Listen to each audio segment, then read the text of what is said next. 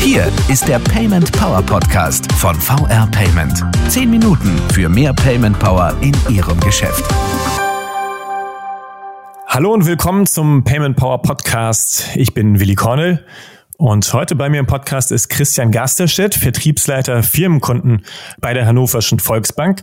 Herr Gasterstedt, schön, dass wir sprechen können erstmal.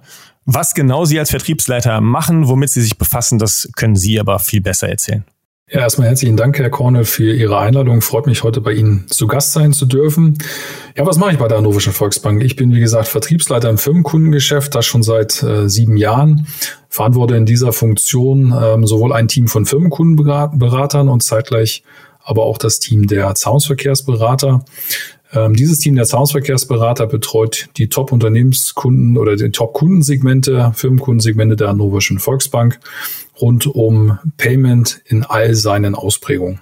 Herr Gasterstedt, zunächst mal herzlichen Glückwunsch nachträglich. Sie und Ihr Team haben nämlich den Payment Power Award 2020 gewonnen. Das ist eine äh, von VR Payment vergebene Auszeichnung für besonders starke Beratungsleistung in Sachen Zahlungsverkehr. Ähm, deswegen Gratulation und meine Frage an Sie, wie haben Sie das eigentlich geschafft? Wie, wie haben Sie das angestellt? Ja, erstmal herzlichen Dank ähm, für die Gratulation und für diesen Titel. Das hat uns mega gefreut. Ähm, das ist ein tolles Ergebnis für die Leistung, die dieses Team E-Business, diese, das Team der Hausverkehrsberater im letzten Jahr erbracht hat. Zeitgleich möchte ich an der Stelle auch sagen, dass das nicht allein unser Verdienst war. Hierzu haben zum einen natürlich unsere Firmenkundenberater dazu beigetragen, die uns immer wieder mit den richtigen Überleitungen versorgen rund um Payment, die das Thema Payment mhm. einfach tagtäglich auch im Fokus haben.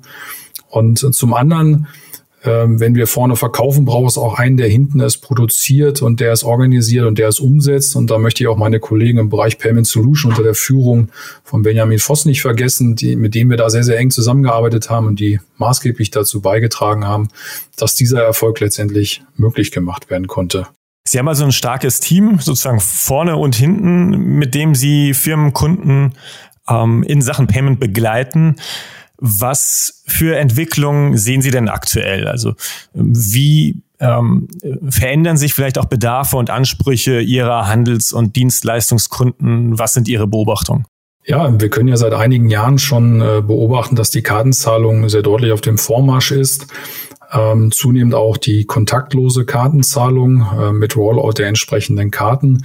Das können wir nicht nur am Markt beobachten, sondern das stellen wir in unserem eigenen ähm, mhm. Bestand, bei unseren Terminals natürlich auch fest, bei unseren Firmenkunden fest, auch an der Nachfrage, die wir da erleben.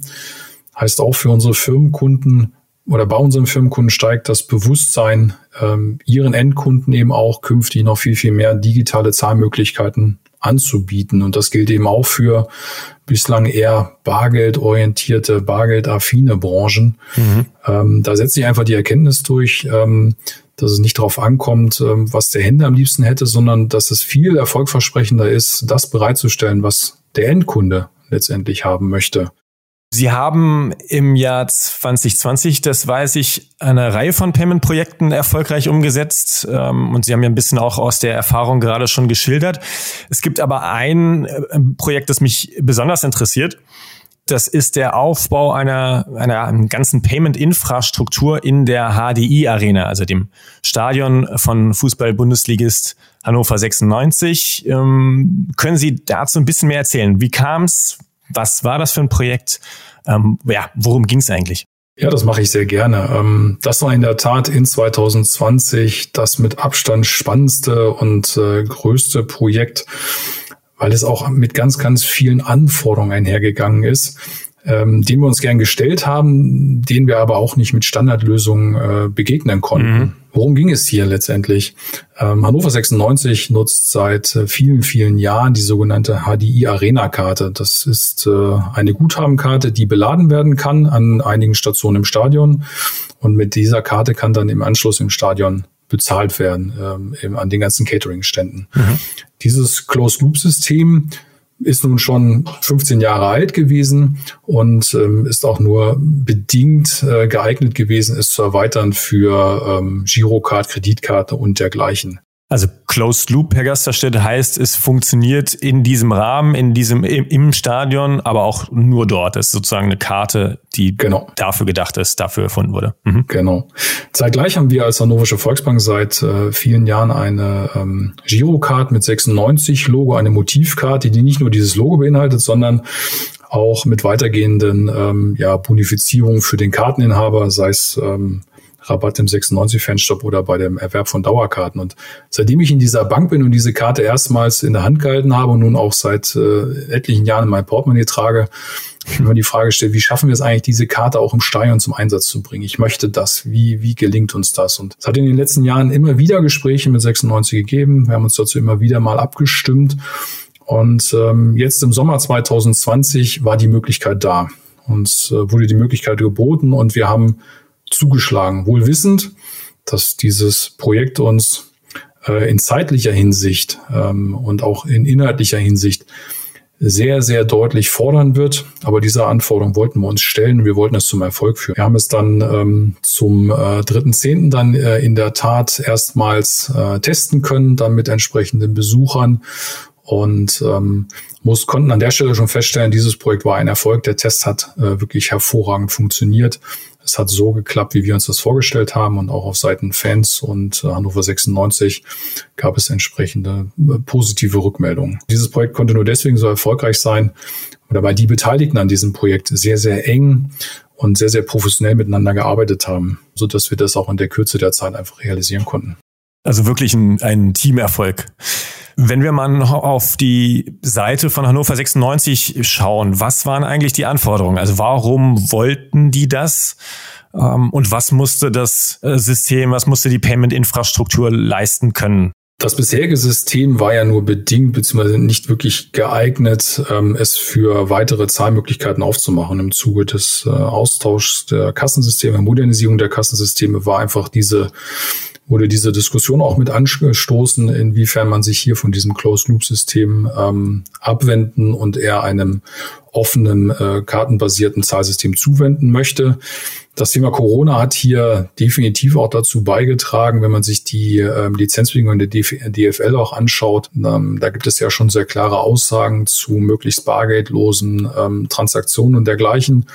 Und 96 war auch, äh, hat immer wieder betont, dass es ihnen sehr, sehr wichtig ist, ähm, auch im Stadion einen möglichst sicheren mhm. Spielbetrieb ähm, herstellen zu können, im Stadionbesucher ein Erlebnis äh, bieten zu können, wo er sich eben nicht um Corona und dergleichen groß äh, Sorgen machen muss, weil er vielleicht weiterhin mit sehr viel Bargeld dann auch äh, in Kontakt kommt, wenn er seine Bratwurst und sein Bier an der Stelle kauft. Also schon mit Blick auf die äh, ja, ähm, Corona-Situation, auf die Pandemie, auf äh, hygienische, sichere Stadionbesuche und eben die Ermöglichung dessen, aber natürlich auch darüber hinaus. Also das ist ein System, das jetzt nicht, ähm, nicht nur funktioniert unter Corona-Bedingungen. Ähm, das hat auf jeden Fall dazu beigetragen und äh, sind jetzt äh, mit dem neuen System zukunftsgerichtet aufgestellt ähm, und können auch diesen Megatrend ähm, Payment, Mobile Payment ähm, zu 100 Prozent bedienen. Das heißt, wenn Sie es mal runterbrechen, ganz einfach für, für mich als Fan, der ins Stadion geht, ähm, was sind die Vorteile des Payment-Angebots? Letztendlich können Sie als Fan bezahlen, so wie Sie das möchten, ähm, eben in digitaler Form. Sei es die Girocard, die Sie präferieren, sei es äh, eine Debit- oder Kreditkarte oder sei es letztendlich mhm. auch die Bezahlung mittels Kreditkarte, Girocard über Apple Pay oder Google Pay. Ähm, es ist Ihnen freigestellt. Ähm, Sie brauchen keinerlei Bargeld mehr mitnehmen und Sie haben quasi es immer passend dabei und auch die Möglichkeit beispielsweise der Spontankäufe, die ja früher vielleicht reglementiert waren, wenn man nur 20 Euro mitgenommen hat, man jetzt aber doch den Sieg mhm. am Ende des Tages mit Freunden nochmal äh, darauf anstoßen möchte, dann ist auch das jetzt äh, letztendlich möglich. Darüber hinaus haben wir natürlich auch äh, zugesehen, dass wir nicht nur den Prozess des, des Warenerwerbs beispielsweise ähm, bargeldlos gestalten, sondern auch im Stadion gibt es eine sogenannte Pfandpflicht für äh, Getränkebecher, dass wir auch diesen, diesen Erstattungsprozess wiederum bargeldlos gestalten, dass wir das wirklich sehr, sehr konsequent umsetzen. Mhm, okay, auch in die andere Richtung also. Genau. Mhm. Was natürlich für die Fans auch erfreulich ist, äh, ist, dass dieses B- und Entladen an diesen Touchpoints letztendlich entfällt. Das hat in der Vergangenheit durchaus mal, je nachdem, wie viel Andrang äh, es an den Spieltagen gab, wie sich das geballt hat in einzelnen Touchpoints, hat das auch mal zu längeren Warteschlangen geführt. Das sind natürlich Dinge, die gehören jetzt einfach der Vergangenheit an. Jetzt haben Sie gesagt, der äh, Start war erfolgreich. Ähm, da durften Fans zwar nicht äh, in, in voller Auslastung ins Stadion, aber sie durften. Es hat funktioniert und es kam gut an.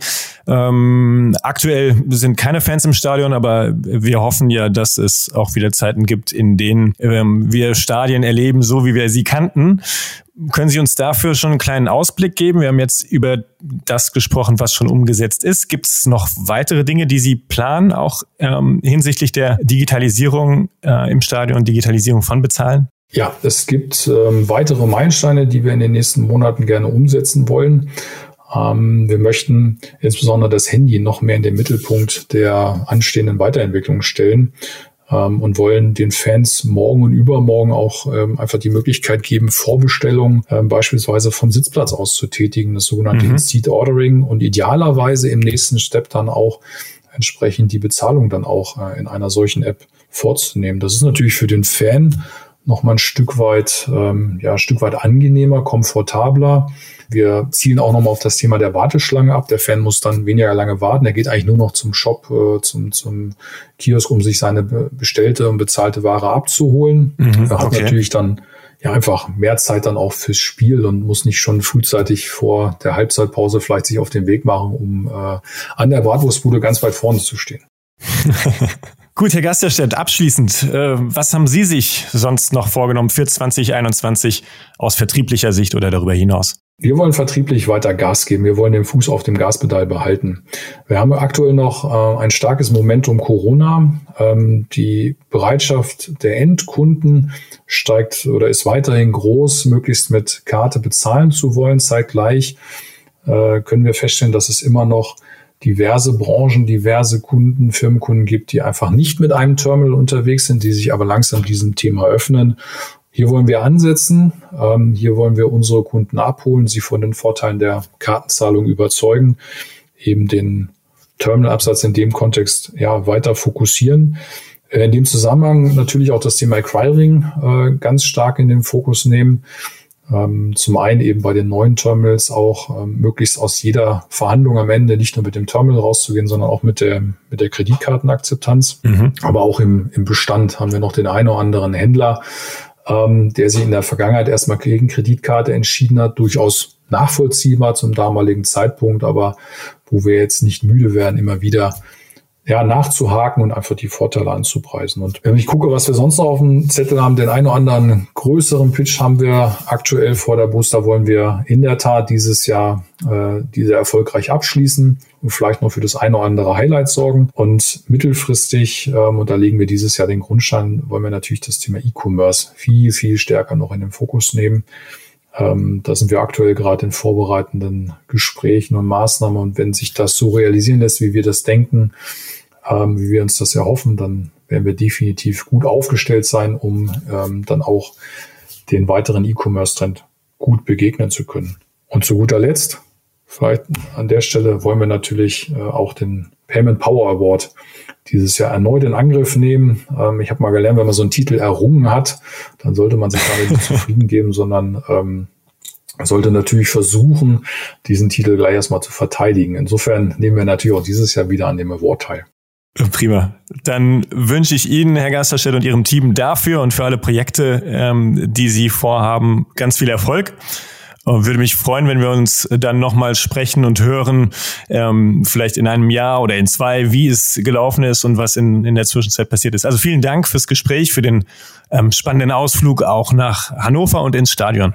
Vielen Dank, Herr Korn. Und danke auch an alle, die uns zugehört haben. Und wenn Sie, liebe Zuhörer, Themen, Payment-Themen, äh, Fragen zu diesem oder zu anderen Podcasts haben, mit denen wir uns hier beschäftigen sollten, dann schreiben Sie uns die gerne. Melden Sie sich gerne auf Twitter unter dem Hashtag PaymentPower oder gerne auch direkt per Mail an podcast@paymentpower.de. Wir hören uns wieder in zwei Wochen. Machen Sie es gut. Das war der Payment Power Podcast von VR Payment. Wenn Ihnen der Podcast gefallen hat, bewerten Sie diesen Podcast bei iTunes und teilen Sie ihn mit Ihren Freunden und Kollegen. Der VR Payment Power Podcast. Zehn Minuten für mehr Payment Power in Ihrem Geschäft.